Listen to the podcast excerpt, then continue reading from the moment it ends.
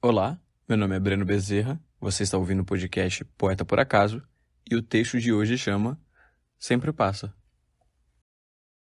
Hoje, finalmente, eu tive coragem e tirei você da lista de contatos de emergência. Porque vamos ser sinceros, caso aconteça alguma coisa comigo, você é a última pessoa que eu quero ver. E eu que sempre evitei começos para não ter que lidar com os finais, me vejo totalmente destraçado depois da passagem do furacão que você foi. Tomei a decisão de que iria por você, onde ninguém nunca foi por mim. Mas eu atravessei um oceano por quem não estava nem disposta a molhar os pés por mim. E por mais que muita gente olhasse pra gente e dissesse, Ih, já era. Esses dois aí não se largam mais.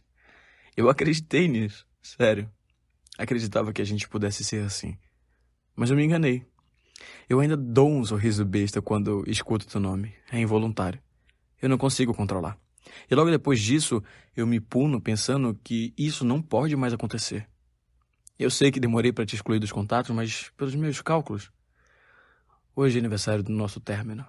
Além disso, mais um dia que eu acordo sem nenhuma notícia tua. Mas eu sei que é melhor assim. Eu vou parar de chorar toda vez que lembro dos nossos momentos. Eu vou tirar os teus filmes da minha lista da Netflix, desativar todas as notificações daquele daquele chocolate caro que você gosta. E de uma vez por todas eu vou te deixar onde você quis ficar. No passado. A vida é curta demais para eu ficar remoendo o que não deu certo. E que eu aprenda com tudo o que aconteceu. Que me fortaleça ao ponto de eu não precisar buscar consolo em tantas outras garrafas do que quer que seja. A gente não vai mais se encontrar. Mas se por acaso eu estiver errado, finja que eu estava certo. Mais que isso, Finja que não me viu passar do outro lado da rua. Vai doer te ver e não poder falar com você. Mas vai passar. Sempre passa.